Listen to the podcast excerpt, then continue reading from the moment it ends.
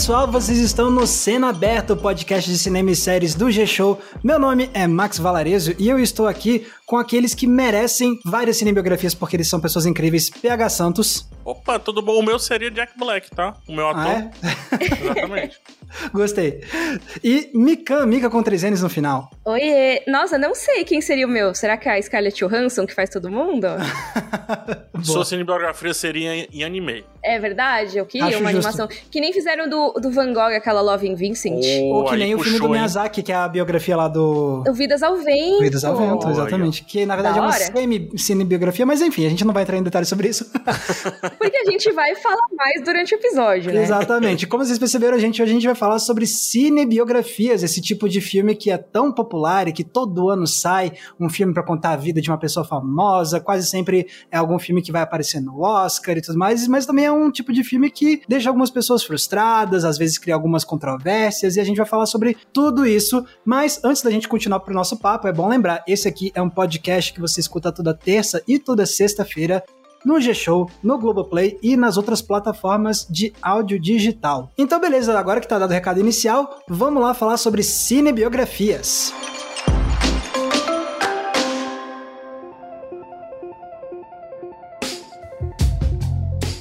Então, pessoal, vamos lá falar sobre cinebiografia. E antes de mais nada, eu queria saber com vocês, vamos fazer uma conceitualização aqui, né? Para vocês, como é que vocês acham, o que que define a cinebiografia, né? O que que pode diferenciar uma cinebiografia de um filme que é baseado em eventos reais e, e por aí vai? Que, quais são os limites aí, digamos assim, da cinebiografia? É uma boa pergunta, né, Max? Porque teoricamente, as cinebiografias seriam também, eu acho, filmes baseados em fatos reais, certo? Isso. Acho que talvez o grupo maior seja filmes baseados em eventos reais e a cinebiografia seja como um subgrupo desse grupo maior? Eu concordo plenamente. É como dá pra até fazer aquela frase, né? A construção clássica que, tipo, toda cinebiografia supostamente é baseada em eventos reais, mas nem todo filme baseado em eventos reais é uma cinebiografia. É, é verdade, eu acho que isso faz sentido.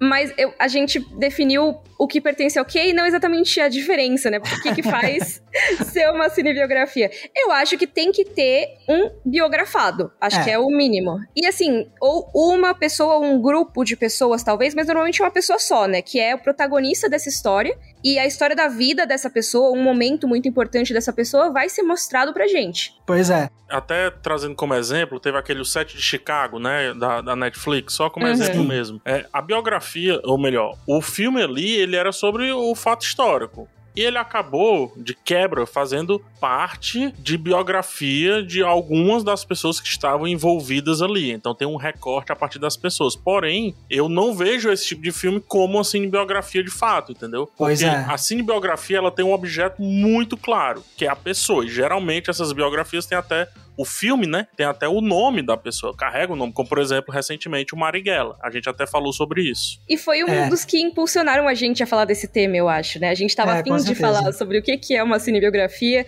por que que, levando em conta que é uma cinebiografia, talvez deixasse a desejar em algumas partes, né, PH? Pois é, e até a gente teve a discussão e eu acho legal a gente retomar que, por exemplo, você pode ter outros gêneros circundando a cinebiografia, porque a cinebiografia não é um gênero, né? Ela é, como eu disse, é um recorte ali do roteiro. Eu não vejo como um gênero em si ela geralmente é tipo é subgênero drama, né? de qualquer um dos gêneros. É, pode ser drama, pode ser comédia, né? Uhum. Pode ser pode ser ação e etc. Então lá a gente até discutiu, beleza, mas é, é, mais drama ou é mais ação o que tá querendo fazer? O autor disse que é ação, né? Eu tô falando com relação a Marighella. E eu até discuti na hora. Não, me parece mais um drama, me soou mais como um drama. O Max achou um pouco mais de ação e por aí vai. Então é legal para perceber que a cinebiografia ela permeia todos os gêneros, ou melhor, pode permear todos os gêneros e não pertence a um muito específico. Mas eu acho que é o drama onde ela melhor se localiza, do meu ponto de vista. É, e eu acho que também tem uma questão de escopo em termos de, tipo, o que está sendo contado. Porque o PH, por exemplo, falou, ah, às vezes é sobre a vida da pessoa, sobre um período. Aliás, sobre um, um, episódio ou uma fase da vida da pessoa, mas acho que também se você delimitar demais algo muito específico, aí deixa de ser cinebiografia, mesmo que seja focado em uma pessoa. Então, um exemplo, 127 horas com James Franco. Uhum. É focado em uma pessoa, um personagem real, e são eventos reais, mas aí, como é um evento extremamente específico da vida das pessoas, eu não consigo enxergar esse filme como uma cinebiografia desse homem, entendeu? Mas e se fosse um que tem um apelo um pouco parecido, na minha opinião, que é o Na Natureza Selvagem? Hum. Eu acho que ele fica bem longe da cinebiografia, né? Mas assim, se fosse pensar que ele fosse super certinho nos acontecimentos e tudo mais. Eu entendi. É, é legal, essa, essa, discussão é boa.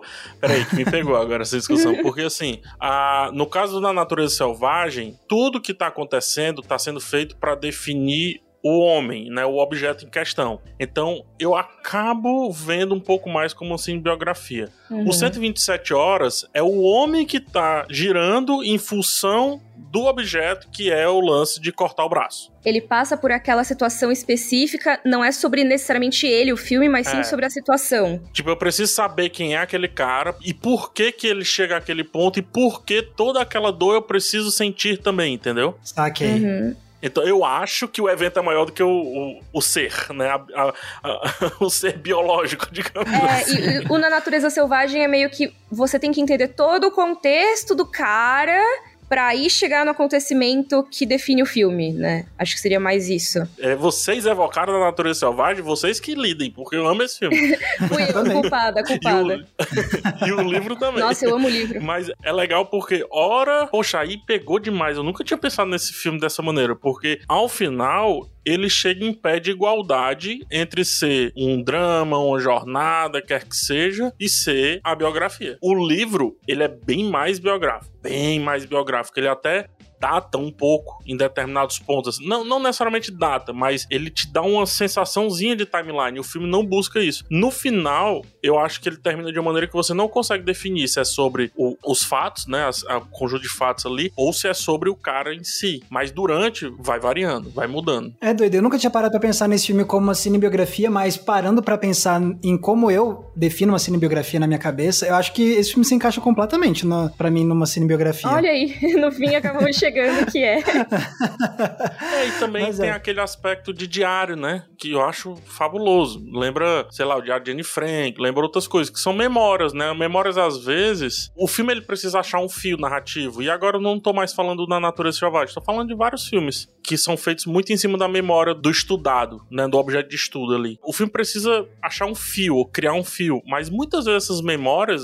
em texto, elas não têm esse fio, porque são diários, já tem um recorte do que a pessoa quis colocar naquele diário. Às vezes não tem o diário completo, às vezes tem um diário escrito a partir do olhar de outro sobre aquela pessoa. Então, os filmes muitas vezes ao fim acabam soando mais como cinebiografia, porque o fio condutor acaba sendo a pessoa. Uhum. E tem uma coisa assim que eu fico pensando também. Eu acho que às vezes a gente também tem a tendência a, a classificar alguns filmes como baseado em eventos reais ou como uma cinebiografia, dependendo da, da fama do personagem, porque às vezes quando é tipo um evento, um evento que é real, uma história bacana, mas de uma pessoa que a princípio não é famosa, talvez a gente possa classificar assim, mas se é um filme sobre um atleta, um astro da música, a gente já, ah, não, isso já é uma cinebiografia e tal, uhum. não sei. Tô viajando, tô viajando. Aí faz sentido, faz total faz sentido, sentido, porque vamos supor, vai, eu vou escrever um livro reportagem. Uhum. Se é sobre uma pessoa específica, consideraria uma biografia. Mas se é sobre um acontecimento específico, às vezes não é uma pessoa específica que se destaca, você não chama de biografia necessariamente, né? Mesmo que tenha é, um personagem isso. principal. E isso é muito legal porque a Mika trouxe a questão da reportagem, né? Indo para os livros, tem muitas figuras que a gente lida hoje em dia que, na verdade, são figuras mitológicas. E a gente encara certos, certas construções ao redor dessas figuras como se fosse a verdade em si. E por isso a biografia. Vou dar um exemplo. Muita gente ama Coração Valente, uhum. o filme. Uhum. O filme ele é baseado numa série de poemas biográficos a respeito da figura William Wallace. Porém, é, esses poemas não são aceitos pela historiografia. Aí vai toda a discussão. Primeiro semestre de história que a gente tem, que é história e verdade. O que é verdade, o que é história, quando os dois se, se enrolam, né? Esses poemas eles foram encomendados pelos nobres escoceses para manter a chama da, da, disputa entre Escócia e Inglaterra acesa. Então eles pegaram William Wallace e, e criaram um mito ao redor desse homem, entendeu? Uhum. Mas quando você vai na historiografia de fato, é muito diferente, inclusive nos poemas que o filme se baseia para montar toda essa história. Saquei. Que doido. Um exemplo clássico que o filme levanta que ele, o pai dele morreu quando, quando ele era pequeno e na verdade o pai dele lutou junto com ele. Um outro exemplo é que no filme e nos poemas ele vem do campo, né, o homem do campo, o camponês, não necessariamente pobre, mas o homem das enxadas e tudo mais. E na vida real ele era um nobre que teve até treinamento militar. Então, só pra você ver como é muito diferente até como se baseia e como constrói aí uma, uma história a partir de, ou seja, do mito, ou seja, da verdade. Nossa, demais. Isso é legal, porque acho que já, já pra gente levar a conversa pra um, um, lado que é aquilo que eu falei agora há pouco, né? Que é um tipo de filme que às vezes tem certas controvérsias, né? E uma das coisas que quase sempre é levantado com algumas das maiores cinebiografias é a questão da precisão ou da imprecisão histórica relatada pelo filme, né? Uhum, então. A licença poética. Isso, então, tipo, então por que que acontece isso tanto, né? Por que, que os filmes, é, em vez de contar a história como supostamente ela de fato aconteceu, tiram liberdades, né? Criativas e tal. Porque acho que é isso, né? Assim, o. Já respondendo a minha própria pergunta,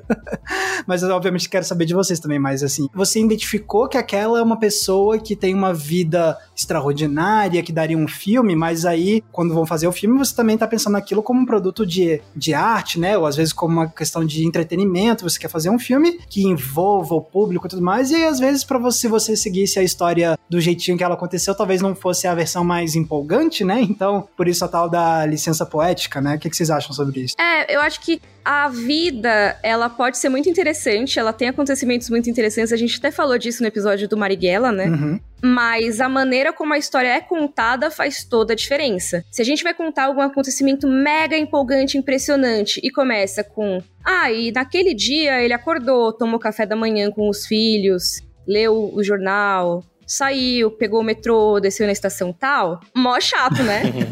Mas dependendo da forma que você conta, fica muito mais interessante. Só que o que a gente tá falando agora é de mudar alguma coisinha ou outra. Sim. Poderia ser, então às vezes, ah, em vez de ter um filho, ele tem três. Ou então, então, em vez de ter cinco filhos, que não é importante para contar essa história, a gente condensa todos em um. Tem filmes que fazem isso. E tem outro nível também, assim, tipo, eu penso muito em um dos exemplos que foi muito criticado nesse sentido, foi o Bohemian Rhapsody, né? O filme sobre o Queen e tudo mais, sobre quem é muito fã e conhece a história da banda, tipo, critica muito. Teve muita gente que se incomodou com isso, tipo, ah, no filme eles mostram que o Fred Mercury tinha sido diagnosticado com AIDS, e ele contou pra banda, e isso é o que faz a banda se unir para fazer o Live Aid, não sei o que, não, não, sendo que na vida real não foi assim, tipo, tipo ele descobriu a doença, tipo, dois anos depois da performance do Live Aid, não sei o que. Então deu pra ver que eles, de fato, mudaram muito fatos importantes, a ordem de fatos importantes da biografia do Fred Mercury, para quê? Pra ter um clímax mais emocionante pro filme, né? Então esse também é outro tipo de imprecisão histórica que a gente vê muito,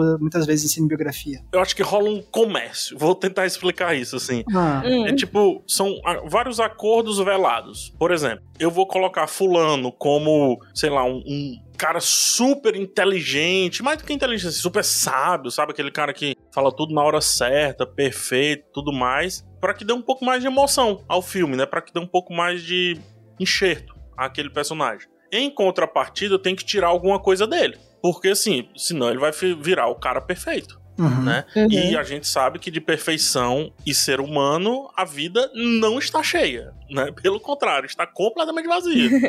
então, o que, que você vai trocar em detrimento a essa, a essa liberdade poética aqui para esse cara em específico? Pra- ou para esse cara ou para esse fato. Mas como a gente tá na cinebiografia, para esse, esse ser humano aqui. Entendeu? Então eu acho que esse acordo, esse mão que abre, mão que se fecha, é válido. Mas quando a gente quer muito entender e precisa muito entender a, a pessoa, ou para entender a pessoa em si, ou para entender aquilo que aquela pessoa fez, ou aquilo que aquela pessoa participou, eu acho que precisa de um meio termo. Nem abrir mão demais e também nem fazer muitas concessões. Então eu não curto, aí é muito pessoal. Uhum. Isso se um dia eu fosse roteirista, eu iria discutir isso. Enquanto crítico, eu discuto o resultado, né? Eu não curto quando são feitas muitas concessões e detrimento a muitos exageros que precisam ser dados para que a história tenha que acontecer. Eu acho que se a história precisar acontecer demais, talvez o recorte esteja errado. É o meu ponto de vista. Talvez fosse melhor fazer uma ficção logo, Talvez né? seja melhor fazer uma ficção. Como, por exemplo, você pega. ah, vamos Vidas ao Vento. Um bom exemplo. Uhum. Ah, exato, ótimo, perfeito. Belíssimo exemplo. Pronto. Tem muita coisa ali que é alegórica, que você assume como alegoria, seja porque tá na cabeça de como se vê, seja porque é um espelho distorcido, seja porque você transpôs até para uma outra linguagem que não é a linguagem live action. Então isso tudo fica mais permitido. Você tira, sabe, aquela cobrança que o real, ele sempre vai,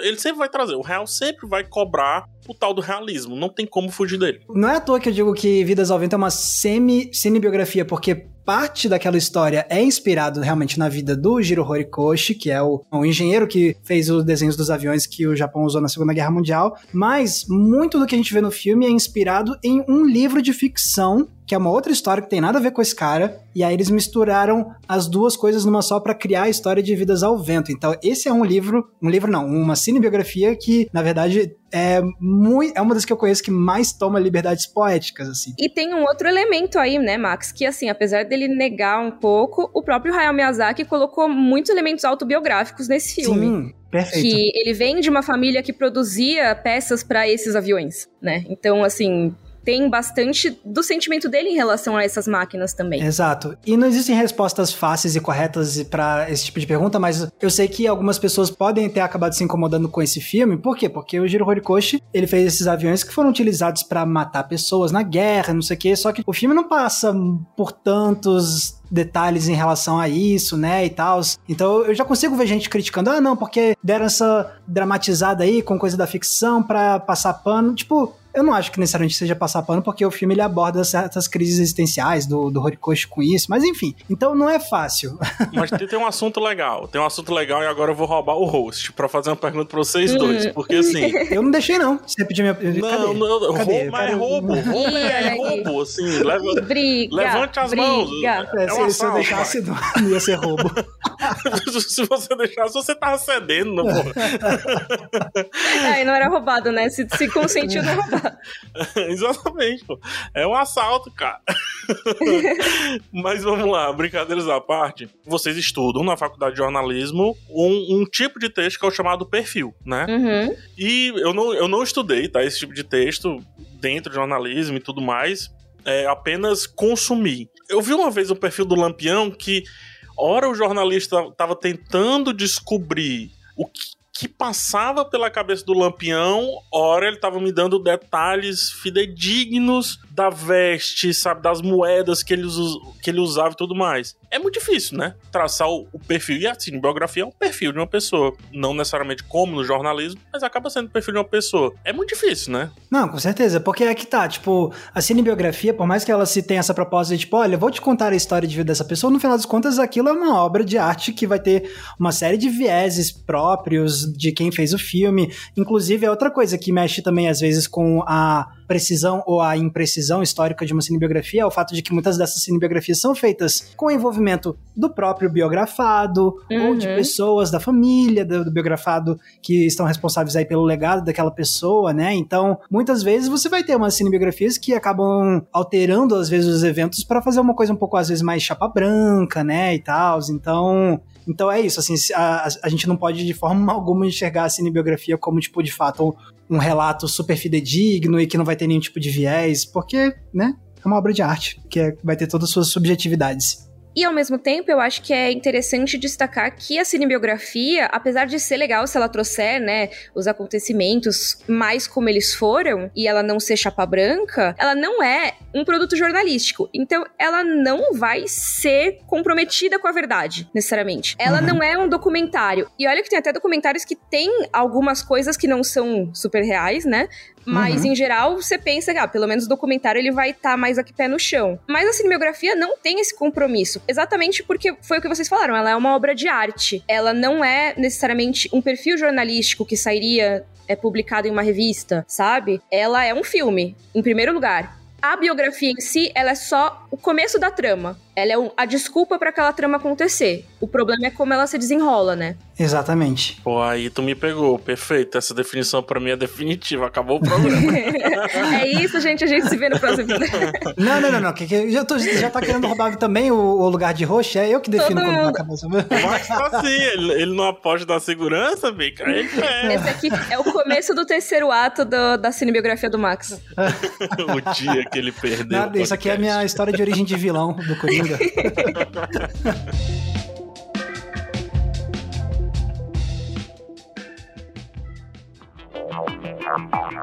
ainda. Falando sobre como esses filmes se desenrolam, né? Uma das coisas assim que muitas vezes e ao longo das últimas décadas me dá uma preguiça com muitas cinebiografias é que muitas delas acabaram caindo em uma certa fórmula. É uma das coisas que me dá preguiça. Como muitas cinebiografias são formulaicas, né? Então, qual é a tal da fórmula? Eu vou, eu vou falar aqui para vocês e eu quero que você, Mika, PH, fechem o olhinho. Hum. Eu vou hum. falar a fórmula e eu quero que vocês já imaginem o filme se desenrolando na cabeça de vocês. Uhum. Tá certo? E eu quero que vocês também tentem imaginar, ok, qual filme eu vi que já tem isso? Beleza? Uhum. Tá, então olha só. Tá. Começa o filme. Primeira cena, o personagem biografado tá em um momento muito importante da carreira dele. Se é um músico, é logo antes de um show icônico. Se é um político, ele tá antes de um discurso que vai mudar a carreira dele. E aí, depois de entender essa tensão, o que acontece? A gente corta pra infância dele. Ou uhum. corta pra algum outro momento da juventude dele. A gente vê o trauma. A propósito, só pra dar a fonte dessa fórmula, isso aqui é de um vídeo muito legal de um canal gringo de um cara chamado Patrick H. Williams. Ele fez um vídeo para falar sobre fórmula de cinebiografias musicais e, eu, e é desse vídeo que eu tô tirando desse, essa fórmula. Uhum. Mas enfim, tá dado crédito. Então, beleza, aí foi pro passado, e aí a gente tá vendo o, o cinebiografado, e aí ele vai e descobre um talento que vai fazer ele ser uma pessoa especial. Se ele é um músico, ele vai descobrir o talento musical dele com o instrumento tudo mais. É uma parada quase divina, às vezes, né? E, não, e aí tem a reação, né, do, do, do uhum. pessoal, tipo, oh, meu Deus, e tal, e aí você vai ter a escalada para sucesso. Depois, se é, vamos supor, filme de música, o que que tem depois? Uma montagem de turnê. Sim, e ele se afundando nas drogas em seguida, assim. Exato, esse é o próximo passo. Toda não, mas é cinebiografia de músico tem, assim, desculpa, gente. O é. conflito é sempre é impressionante. É. Não, e ó, então aí tem o, o, Começa o problema com droga, abuso, essas coisas assim, né? PH, qual é o próximo passo, na sua opinião? Cara, eu vejo dois caminhos, tá? Eu, ah. Um, ou é o da redenção, que é o grande show que você acha que ele não vai conseguir fazer, hum. ou aí você tá me colocando numa biografia que eu gosto muito, que é a do Johnny Cash. Okay. Que é a da mais destruição ainda. Tipo assim, você vai ir mais fundo ainda para só depois fazer esse levante. Exatamente, é o período. Porque tem o começo com as drogas, e, ou então, sei lá, traições, tá traindo a esposa ou o marido, não sei o que, não, não. Tipo, a fama subiu a cabeça e é mostrado desse, com as drogas, com traições. Às vezes tá sendo meio estrelinha, quebrando coisa no, no, no, no hotel. Backstage, é, no hotel. Exato, que aí é o, exatamente, vocês então chegaram ao próximo ponto que eu queria trazer, que é o período da alienação. É quando, tipo, personagem tá mais no fundo do poço, tá brigando com todo mundo e tudo mais. E aí, o que acontece depois? Aí, pra gente ter o, o arco final de Retorno Triunfal, a redenção. A redenção. Uhum. No caso de músico é um show, no caso de lutador é uma luta vencida. Né? Isso. Né? É, é, tá tudo, tá tudo igual mesmo. É e mesmo. como é que fecha? Com imagens congeladas texto na tela falando o que aconteceu nos últimos anos de vida. Fulano de tal continuou sua carreira para fazer tal coisa e tal coisa. Beltrana ficou e do aí, seu lado. E aí coloca o, a foto da pessoa da vida real e não do Isso. ator mais. Então você fica, nossa, essa pessoa era interpretada pelo ator tal. Oh, e às vezes sai da pessoa e vai para um videozinho, que é bem bom isso, hein? Sai é. da pessoa e vai, tipo, um videozinho da vida real. Ah, então foi assim o show da vida real. Nossa, que legal. Sim, é, isso é verdade. então, pois é, então tá aí. Essa é a fórmula, assim. Quant... Agora me digam, quantas vezes vocês não viram essa fórmula em cinebiografia, gente? É, eu tô. Eu, eu separei uma lista de filmes para ir lembrando e falando, e eu tô passando por eles. e quase todos estão assim. Mas aí eu vou colocar uma provocação também. Porque ah. mesmo quando a gente fala de personagens fictícios, essa estrutura é muito parecida quando a gente vai contar a vida desse personagem. É, não, mas isso é muito legal, porque isso que você tá falando mostra como. Porque é isso, né? Tipo, a gente tá aqui falando que isso é uma fórmula, né? Então, tipo, o que que essa fórmula muitas vezes tenta fazer? Tenta replicar algumas coisas que a gente vê em, em filmes de ficção mesmo. Então, você uhum. tem, tipo, a questão do de conhecer o personagem, a chamada pra aventura e a ascensão. Aí acaba o segundo ato é quando o personagem tá no pior estado dele possível, no grande fundo do poço. E aí o terceiro ato é para ele subir, conquistar o clímax, não sei o que. É tipo, é isso isso. É uma, uma fórmula de, de cinebiografia, mas que tenta trazer justamente um ritmo narrativo que a gente vê em estrutura de três atos, por exemplo, Jornada Sim. do Herói, coisas assim. Né? Sabe uma que eu pensei de ficção que se encaixa perfeitamente nisso, e se fosse uma pessoa real poderia ser uma cinebiografia? Ou uma hum. série de biografia? O Gambito da Rainha. Olha aí. É exatamente a mesma é estrutura. Exatamente isso. É, é, exatamente, eu não tinha pensado nisso. Olha, é tipo, é uma. Aí já, já deu uma volta, né? Tipo, não é mais a cinebiografia pegando elementos da ficção. É tipo, é, é depois de ter feito isso, agora é a ficção pegando os elementos da cinebiografia e trazendo de volta pra ficção. E é interessante porque eu me lembro na época que rolou o Gambito da Rainha, se eu não me engano, tinha gente que tava pesquisando se a Beth Harmon existia. Porque parecia muito. É, parece muito. Ah, será que é a história de uma enxadrista da vida real, né? Poxa, eu, eu total entrei no Google. E a história dela se parece muito com um dos melhores documentários biográficos que eu já vi na minha vida, que é do Bob Fischer contra o mundo. Hum. Assistam ah. esse documentário. Nossa, já até vou anotar aqui. Cara, assistam esse documentário. Quem gostou de do Gambito, não precisa nem gostar da rainha, só do Gambito. do G do Gambito, assista o Bob Fischer. Aí você vê algumas semelhanças. É meio interessante isso. E inclusive tem uma cinebiografia do Bob Fischer com o. Meu Deus. Ah, com o Tobey Maguire. Tobey Maguire. Nossa! Exatamente interpretando Essa o Bob não Fischer. indico, não, tá? Ah, eu nunca vi, eu nunca vi, eu só sei que existe. eu, é, eu gosto desse documentário e aí eu vou falar o que eu mais gosto nas cinebiografias. Não, não tô dizendo que esse documentário é uma cinebiografia, ele é um documentário. É diferente, eu acho que o documentário ele é quase um gênero sozinho, sabe? Uhum. Mas o que eu gosto nele é como ele usa o homem para contar a história. Ou seja, ele tá contando ali, na verdade, a história da Guerra Fria, a parte intelectual da Guerra Fria, Estados Unidos contra a União Soviética. Como que a União Soviética ganhou todos os campeonatos de xadrez que tiveram até então, e um homem sozinho vai lá e ganha aquela parada toda. E quando eu digo sozinho, porque ele realmente viajou sozinho e não tinha nem com quem conversar enquanto que os soviéticos eles estavam lá agrupados e conversando. É, igualzinho no Gambito. Exatamente. então, assim, ele, na verdade, ele está contando sobre Guerra Fria, entendeu? Ele está nos dando uma perspectiva sobre a Guerra Fria. Uhum. O Ventura tem um nome, que é o Bob Fischer, que nos ajudou a entender melhor isso. Então, eu gosto muito quando esse tipo de coisa acontece. Tem um, um, um filme que é uma biografia também, brasileiro, que é O Meu Nome Não É Johnny. Eu gosto desse filme. Tem muita gente que não curte tudo, mas eu curto. Uhum. Beleza, ele tá falando ali sobre o cara, sobre o Johnny, o caso que, que ocorreu com ele, etc. Só que ele tá escancarando tensões, sabe, que existem. Ele tá escancarando muitas sensações erradas que temos sobre o viver fora, né, viver fora do país, etc. Então, não tô dizendo que o meu nome não é Johnny é o maior dos exemplos, mas vez ou outra ele flerta com isso. Mas o que eu tô querendo dizer é: nós somos seres pertencentes a algo maior do que a gente. E eu gosto quando as cinebiografias elas preferem que a gente entenda esse algo maior do que a gente do que de fato a gente. Isso que você falou, eu, eu, concordo muito, PH, assim, eu acho que a gente tava falando agora dessa fórmula, né, que é aplicada em, em, tantas cinebiografias. Tipo, uma das coisas que me incomoda também nessa fórmula é que ela meio que parece se contentar com a ideia de que a, o filme, olha só, eu tô aqui para te contar a história dessa pessoa e é isso. Então, o, o filme é, ó, aconteceu esse monte de coisa e no final ela ainda saiu por cima. Legal, né? Sendo que uma cinebiografia pode ir além disso, então eu acho que muitas das cinebiografias que eu admiro um pouco mais, elas encontram esse propósito além, para ser além de um, de um artigo de Wikipedia sobre a pessoa, no sentido de, tipo, Sim. ok, quais são as temáticas que a gente pode abordar, né, com, uhum. com esse filme? O que, que a gente pode trazer, que nem, que nem você estava falando, Bob Fischer, como o Bob Fischer ajuda a entender Guerra Fria, ou então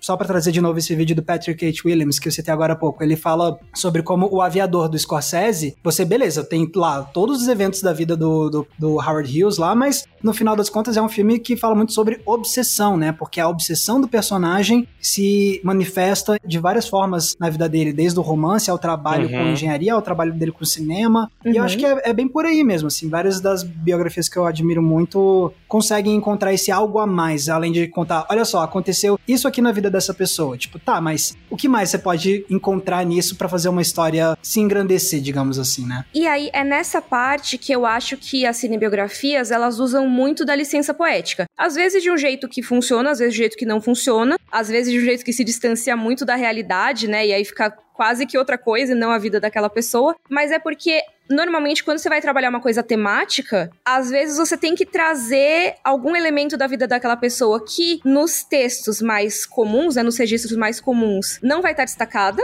uhum. e você vai ter que ampliar aquele elemento. Só que você não sabia, por exemplo, como que aquela pessoa era naquele elemento, porque não foi tão estudado assim, né? Às vezes Sim. não teve tanta cobertura jornalística e tudo mais. Um exemplo mais recente, eu acho, que a gente comentou no, no episódio recente foi o Marighella. Que a gente tem muito da relação do Marighella com o filho dele. E assim, apesar de se saber que Marighella tinha um filho, eu imagino que não sejam todos os detalhes que estão ali que estão registrados. Eu acho que deve ter tido uma liberdade na hora de trazer esse relacionamento com mais destaque, né? Eu até apontei que lá quando ele é preso é, no cinema, né? O filho dele nem tá ali perto. É verdade, você comentou. Que ele tava indo pegar coisas para ele, né? É, era para ele, não tinha filho, não tinha nada. Mas eu entendo colocar, porque é o sal, é o tempero, aquele temperinho. O problema é quando exagera no tempero. Aí a gente Isso. tem uma carne bem salgada e não tem o que fazer mais, né? Pois é. Não, eu concordo muito com você, PH, mas é meio que isso, né? Quando eles querem trazer os temas aí pro filme, que é aquilo que o Max comentou, né? O filme ele traz uma coisinha além. Então ele não é só a vida da pessoa, ele também é uma história sobre pai e filho, por exemplo, né? Sobre você escolher uma vida que coloca em perigo as pessoas que você ama. Então, uhum. tematicamente faz muito sentido quando ele sofre um atentado, o filho dele tá perto, porque podia ter sido filho. Mas é isso, não corresponde à vida real. E a gente tem que ver até que ponto que isso é legal de fazer ou não. E querendo ou não, a cinebiografia, ela tá lidando com pessoas reais. Assim, ela pode estar tá contando uma história que pra gente é envolvente, é interessante, mas tem memórias de pessoas de verdade ali. Até como eu reclamo na, na, na crítica do Marighella. Peraí,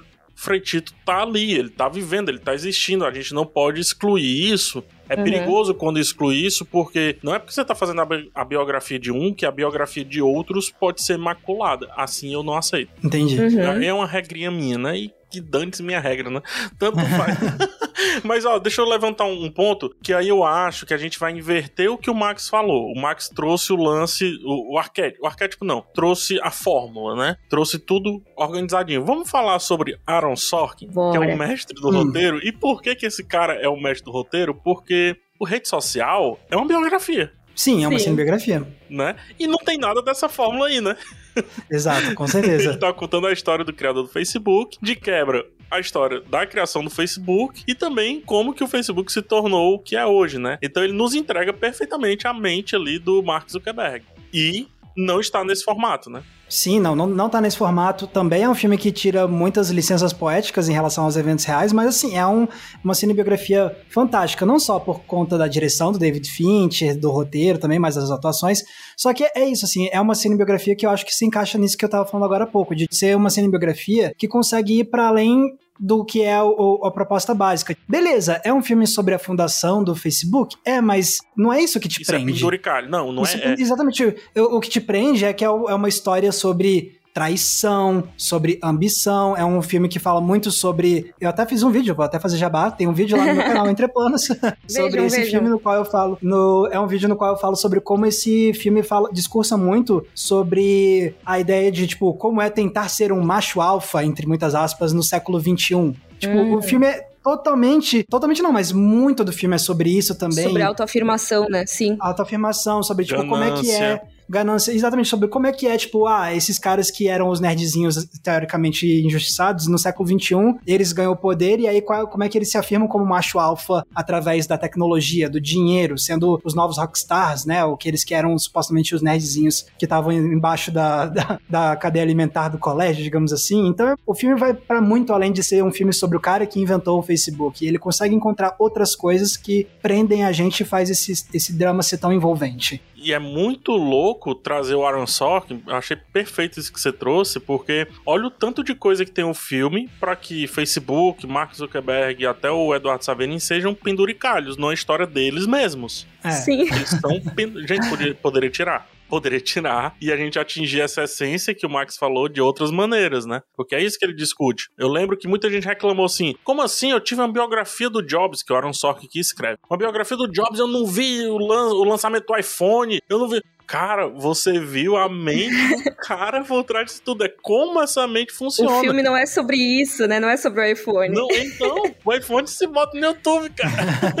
é, é, é, sobre aquilo que a gente não teve o prazer ou desprazer de presenciar, entendeu? E para isso coloca uma pessoa do lado dele para ele falar. Essa licença poética que eu tava falando lá no começo, de colocar uma pessoa do lado dele que não existia, mas para que ele consiga falar com a gente, aí isso eu acho essa licença poética perfeita. E olha só que interessante pegar, porque um dos filmes que a gente citou aqui como que não representam necessariamente a realidade e tudo mais é o Bohemian Rhapsody, que é da banda Queen. E uma das coisas antes do lançamento do filme que todo mundo falava é: nossa, como eles reencenaram perfeitamente o show. Então, assim, como que é uma coisa igual à vida real? Que eu imagino que seja que nem a revelação do iPhone, que deveria ter nesse Tem uma filme. coisa que reencenou o show perfeitamente, chama-se show. É, então, e eu fico pensando nisso. Qual é a relevância temática de você fazer exatamente como era, sabe? Não sei. Eu não acho que necessariamente, ai, tem que tirar essa cena. Lógico que não tô falando isso. Mas é que talvez o foco do filme tenha ido pra outro lugar, que não faz uma cinebiografia ser tão legal assim. Sim, mas eu entendo também, tipo, a galera que busca esse tipo de coisa nas cinebiografias, porque assim, eu acho que parte do apelo das cinebiografias, principalmente quando é de celebridades e tudo mais, quem conhece aquela figura, eu quero ver esse filme aqui pra ver como é que ficou isso aqui. Ficou parecido mesmo com esse personagem aqui? O ator tá interpretando ele parecido? Será que tá com um visual parecido? Será que tá com o vis- os mesmos maneirismos, o jeito de falar, essas coisas assim? Eu acho que a galera tem um, um fascínio, e, e que eu muitas vezes tenho também com cinebiografia, de ver isso, de, tipo, de ver como é que algo que a gente já tá familiarizado da vida real, como é que isso pode ser recriado de uma forma dramatizada e às vezes ficar comparando, né? Eu não acho que você vai. Eu não acho que você precisa necessariamente usar isso como ponto de partida pra julgar o valor do filme. Ah, não, porque o cara era loiro, quase cabelo branco na vida real, e no filme ele tem um cabelo loiro mais escuro, então não. Não, aí eu acho que é demais também, mas eu acho que existe sim. Vai ser. Todo amor por Vice aqui. É, ah, que ódio. Desculpa, gente, eu odeio Vice. Eu não suporto esse filme. Talvez um dia eu mude de Não, ideia. mas eu- fala aí mais então da sua opinião. de- eu, eu também não sou muito fã, não, mas fala aí mais do que, do que você queria falar sobre Vice. Vice é uma cinebiografia, é uma cinebiografia, né, na minha opinião, sobre o Dick Cheney, Cheney, que era vice-presidente dos Estados Unidos na época do Bush.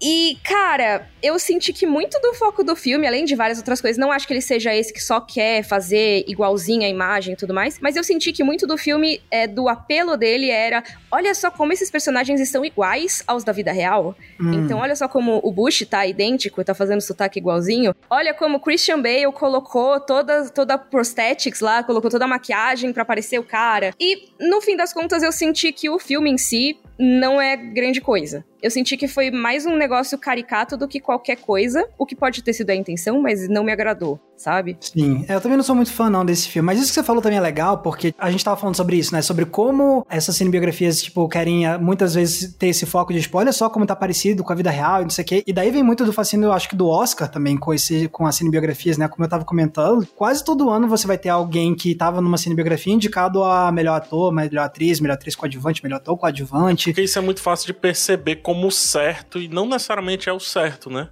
Hum, Tipo assim, como assim? quando você retrata algo, você tá vendo algo que é real, certo? Tá aqui. Isso aqui na mão esquerda é real. Quando você faz essa mesma coisa na mão direita e fica igual, e- mas só que foi você que criou, parece que é o certo. Tem uma ideia de proeza, né, tipo, olha só... uma ideia de proeza, exato, exato. Só que aí, já que você usou a palavra proeza, então eu vou usar outra. Só que não é virtuoso, porque aqui vale isso, de verdade. Aqui vale retratar perfeitamente algo que você tem acesso tranquilamente. Se for uma reconstrução de algo que é contado a partir de vários relatos e tudo, porque ninguém nunca viu o show, isso aí tem um real um peso muito grande. O que eu critico do Bohemian Rhapsody, já que a gente citou, não é nem a retratação em si. Acho que a retratação é de boa, mas o filme ele gira em torno dessa retratação. Ele se prepara para essa retratação. E essa retratação, eu acho que vale muito menos do que aconteceu ali com o Fred Mercury antes de subir naquele palco. Me interessa muito mais o que que aquele cara tava fazendo, pensando, falando antes de subir aquele palco. Entendeu? Pra mim, esse, o Sim. palco é um minutinho, é 30 segundos, é que seja que vale uma retratação perfeita, como o Max estava falando. Mas essa retratação serve ao trailer, serve à premiação, que é o que eu acho que o Max vai continuar. Eu não sei se serve mesmo pra gente pensar sobre aquilo dali. Um, um filme que eu amo, e eu tô só, só encerrando, desculpa, Max, esse- essa aspa Oxe, gigante. imagina. Essa aspa não, esse parênteses gigante. Um filme que eu acho muito bom nesse sentido é o Jack, que é o da Jacqueline Kennedy, né? Que se passa depois ali da morte do marido dela, o JFK. E tem uma, cara, é uma ceninha, uma ceninha muito simples. Quando ela volta pra Casa Branca, a nova primeira dama já tá retirando tudo que ela imprimiu dentro daquele local. Os quadros, a, a prataria e etc. E assim, o filme não precisou parar pra contar isso. Ele flertou com a teoria da conspiração que tem, que o vice-presidente, sei o que, tá envolvido, etc. Não tô dizendo que é isso que aconteceu, tô dizendo que existe uma teoria da conspiração disso. Esse, essa ceninha simples dela chegando em casa e não reconhecendo mais a, a casa que ela montou, cara, pra mim fechou o filme perfeito não sei se foi verdade, se não foi, o que, que é aquilo dali, mas flerta com algo que a gente conversa na vida real. E quando a gente vai buscar, aquilo ali aconteceu, entendeu? E aí você fica, caramba, tá, e agora? História e verdade. O que é história que é verdade? Como é que fica? Então por isso que eu acho que vale mais a retratação do que não vimos, ou seja, o que está de trás do pano da cortina, do que do que tá de frente. O Max comentou como muitos atores usam, né, essas cinebiografias como uma forma de laboratório ou um teste de fogo pra ser aquela isca do Oscar, né? Total. Pra serem indicados ao Oscar. Então você tem, por exemplo, o Daniel Day-Lewis fazendo o Abraham Lincoln, personagens importantes, históricos, né? Vive aparecendo no Oscar, sempre tem. E aí eu pensei numa coisa, pensando em interpretações perfeitas de atores, que não necessariamente envolvem, lógico, só a sua capacidade como ator, mas também muitas vezes transformações físicas para ficar idêntico ao personagem, ou trazer aquele casting que é todo mundo idêntico, assim, né? O muitíssimo parecido com o personagem da vida real. Isso funciona para mim como aquela galera que pega aqueles quadros hiperrealistas e compara com quadros mais artisticamente livres, vamos dizer assim, né? Que às vezes tem uma estética um pouco diferente, Abstrata, às vezes né? eles têm, é, podem ser até não necessariamente abstratos, mas eles puxam algumas coisas que não necessariamente correspondem à realidade, mas que eles trazem algo além, algo que não tá ali necessariamente, não vai ser aquele retrato perfeito, mas ele se inspira na realidade e faz algo diferente. E você tem pessoas que acham os dois muito legais, os dois muito representativos de técnica e tudo mais, mas você tem pessoas que desprezam o segundo quadro, né? O quadro mais artístico, vamos dizer assim. Não que o outro não seja, tá? Mas só para ficar mais fácil de imaginar. Se você vai fazer um quadro expressionista de alguém, por exemplo, vai ter um monte de coisa no fundo ali, né? Às vezes os olhos da pessoa estão diferentes, mas eles trazem temas ali quando você vai fazer um quadro com essas intervenções, você traz algo além de simplesmente uma foto, tintim por tintim daquela pessoa. E eu acho que existem cinebiografias que vão querer retratar tintim por tintim aquilo exatamente como a imagem era, né? Aquela coisa de repetir os maneirismos e tudo mais. E você vai ter cinebiografias que vão tentar, na verdade, trazer umas pinceladas de cores diferentes, vão querer trazer um cenário mais expressionista, talvez, para trazer os temas que aquele diretor quer passar que não necessariamente vão estar 100% ali na vida daquele personagem, né? Podem ser aumentados ou diminuídos. Eu acho que, para mim, o que nessa questão de spoiler, só como os atores estão iguais aos personagens da vida real, eu acho que isso pode até ser legal. O problema tá em quando o filme meio que se baseia, quer usar isso como seu super trunfo, digamos assim. tipo, olha só, esse aqui é o valor do nosso filme. Tipo, não, isso é uma coisa que é legal, mas o que mais você entrega para mim em relação a essa história real? Para além de, desse negócio super fidedigno visualmente, etc. Tipo, eu, eu nunca me esqueci, tem um tem um, um, cara britânico que eu gosto, que eu admiro bastante, que é o Stephen Fry, que ele é ator, comediante, escritor e tudo mais, e ele ele interpretou nos anos 90 o Oscar Wilde numa cinebiografia, e ele é muito, muito fã, assim, do, do Oscar Wilde, sempre foi. E eu lembro que eu tava vendo uma entrevista dele e, tipo, ele falou, ah, não, porque uma galera me criticou, porque eu nem sou parecido com o Oscar Wilde, o que eu já acho meio questionável, porque eu acho eles dois, os caras dois são bem grandões, assim, o cabelo ficou igualzinho, na minha opinião. Mas ele falou assim, cara, para mim, quando você tá fazendo uma cinebiografia, isso é o Stephen Fry falando, ele acha que, ele falou assim, eu acho questionável você ser obrigado a ser parecido com a pessoa que você tá retratando da vida real, tipo, e quando ele falou isso, isso nunca mais saiu da minha cabeça, porque de fato, assim, acho que não tá aí na, na semelhança física a essência do que vai fazer aquele filme ser interessante ou marcante ou não, necessariamente. É, eu, isso conecta com algo que eu lembro que o Joe falou para algum comediante, eu não lembro quem é o comediante, me perdoe. Mandem pra gente se vocês lembrarem no hashtag podcast cena aberta. É, eu prefiro não falar do que falar o errado, acho que é pior. Mas enfim, o comediante ele tava buscando, ele tava fazendo um quadro, um quadro que eu digo uma sketchzinha, né? E ele tava buscando os adereços pra fixar direitinho o bigode, a peruca e tudo mais. Aí o Joe pegou no braço dele e disse assim: calma, relaxa. Não é sobre o adereço, é, é sobre o seu texto. Fale o texto, faça o texto. A gente vai curtir. Nossa. E é muito fato, assim, tipo, caraca. E o Joe é um. O pessoal vê muito o Joe ali no talk show e tudo. É um excelente escritor e um excelente diretor de teatro, tá? Ele dirigiu teatro desde sempre e também fez, né? E isso é muito. Quando você pensa assim, que eu vou recapitular perfeitamente a vida da pessoa a partir desde o figurino até o jeito de andar, você perde uma das essências da atuação teatral, né? O teatro ele precisa mais da atuação do ator interagindo com o local do que necessariamente com o objeto em si Ou seja, o que é esse local? É a projeção da voz, é como ele sai de um lado para o outro, fazendo perfeitamente a cena parecer uma cena, por mais que não, não exista nenhum elemento de cena, além do espaço, e por aí vai. Então, o cinema ele flerta muito com essa questão de ser perfeito aos olhos, mas se a perfeição aos olhos bastasse, os grandes filmes eles já estariam escritos desde antes do roteiro ser concebido. Era só e somente só pegar a pessoa, retratar do jeito perfeitamente que era e pronto. Teríamos aí talvez todo ano o filme perfeito de biografia. E não é isso que existe, muito pelo contrário, né? Todo ano a gente tem boas tentativas, assim, posso estar. Tá, eu, eu tô falando de cabeça, mas eu acredito que são boas tentativas, mas que ao final nem sempre são tão marcantes assim o Joaquim Fênix do Johnny Cash, cara, quando você olha o Johnny Cash, ele não tem nada a ver com o Johnny Cash. Nada a ver. A June da Reese Spoon, nada a ver. A voz é diferente. Até a voz que ela canta é diferente da voz da June, da June Carter. E para mim é um dos grandes filmes de biografia. E tá nesse formato que o Max falou. Perfeitamente nessa forma. Mas, quando eles buscam contar mais o que tá ao redor e não ser tão atômico, o que é que eu quero dizer atômico? De ser fiel a cada átomo que tá ali, é muito mais rico, né? É muito mais rico porque parece que a história consegue respirar melhor sem estar tá presa a uma caricatura, que é o que acaba sendo. No final, se não for a pessoa em si, sempre vai ser uma caricatura, não tem como fugir. Não tem como. Às vezes você pega pelo excesso, né? Na atuação. Eu acredito que sim. Acho que às vezes não. É, muitas Acho vezes. Na maioria das vezes. É, na, na caracterização, na atuação, às vezes rola um excesso. Exatamente. Antes da gente encerrar, eu só queria deixar aqui vocês, ouvintes, com algumas das cinebiografias que a gente mais gosta. Então vou pedir para cada um falar uma cinebiografia que admira bastante.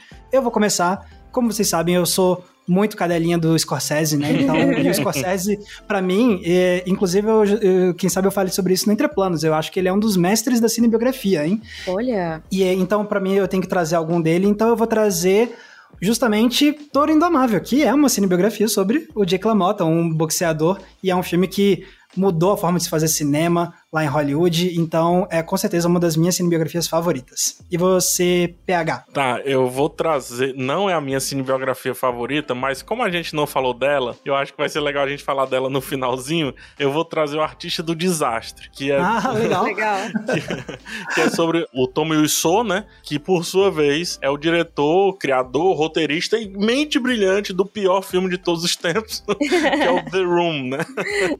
Boa, gostei. Muito ah, bom. Eu, o que eu gosto dessa biografia é que eu acho ela bem equilibrada nos pontos que a gente diz que não é tão legal fazer tanto, como esse lance de, da retratação física, né, estética, etc. Ele faz uma boa retratação estética o suficiente para que a gente identifique aquele cara na história, para mim, não mais do que isso. Ele também tem muitas licenças poéticas. O próprio Tomo Yuso disse: não, isso não foi aqui que aconteceu, foi em outro momento. Aí ele mesmo falou numa entrevista dizendo assim: mas faz sentido ter acontecido aqui. Talvez até fosse melhor ter acontecido nesse momento. Então, eu acho essa uma, uma biografia muito equilibrada, que fica no meio termo entre o realismo exagerado e a liberdade é, quase que sendo uma, uma galhardia de tudo que poderia ser feito ali com, com a história dos outros, né? Curto muito o Artista do Desastre, muito mesmo. Também curto muito, com certeza. E você, Mika, qual seria a sua cinebiografia de hoje? Cara, então, como a gente falou mal aqui do Bohemian Rhapsody em geral, eu queria trazer para mim a contraparte boa, que é o Rocketman, que é a biografia do Elton John, que saiu mais ou menos na mesma época e para mim tem muito mais valor como filme. Assim, gosto bem mais do que Bohemian Rhapsody também. E cara, tem muita diferença, né? Tipo, eu não sei se porque no Bohemian eles trocaram no meio, né? Mas para mim ele funciona muito mais. Eu acho que ele é um filme que ele mostra bastante os defeitos da pessoa, que é o que o PH falou que era muito essencial também. E eu acho que ele traz, o que é meio doido mesmo, porque é autorizado pelo Elton John, né? Não é uma coisa que foi feita em parceria com ele, né? Tem até música do filme e tal. Mas eu acho que ele consegue trazer uma coisa que eu gosto muito quando eu vejo uma cinebiografia, que é, ok, tem aqui os acontecimentos da vida dessa pessoa, tá, mas o que eu quero ver mesmo é assim, quem é essa pessoa? Qual é a essência dela? Sabe? Como ela se sente? Qual que é, qual que é a motivação dessa pessoa?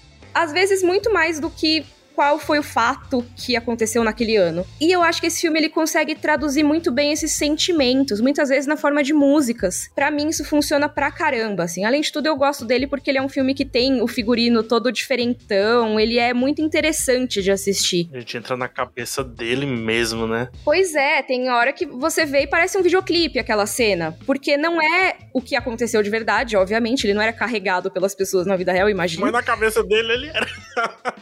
Mas, pois é, então. E é isso que eu gosto, porque é isso, você tem uma representação artística, assim, eu sei que todas são artísticas, mas eu tô dizendo que coloca algo querendo ser mais artístico, vamos dizer assim, que não quer dizer que tem uma balança do que é mais ou menos, mas vocês me entenderam. Acho que a palavra que você tá buscando é alegórico. Talvez alegórico, fantasioso às vezes, imaginativo, mas de qualquer forma, não tenta retratar a realidade. Tenta retratar o sentimento de uma pessoa real. Legal. Muito bacana. E pra mim, é, isso funciona muito bem, assim. Mesmo não entrando naquela coisa tão certinha da cinebiografia que a gente falou mais cedo. Muito né? legal. Perfeito, e vai dar uma dó muito grande não falar sobre Eutônia, mas a gente deixa pro outro. Então, pessoal, agora eu quero ouvir de vocês, assim, os nossos ouvintes queridos, coloquem aí nas redes sociais, marca a gente com a hashtag podcast cena aberta, fala aí quais são as cinebiografias que vocês mais gostam ou desgostam, por que não?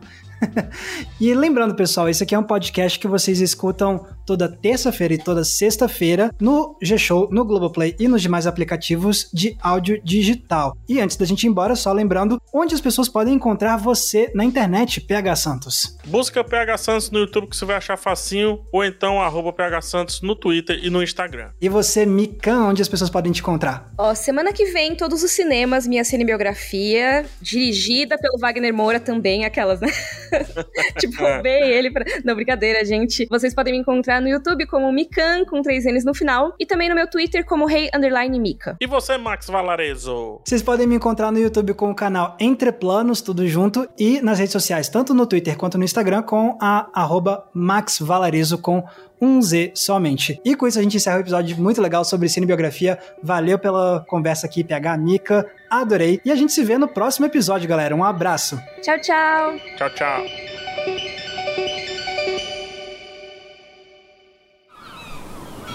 Este podcast foi editado pela Maremoto.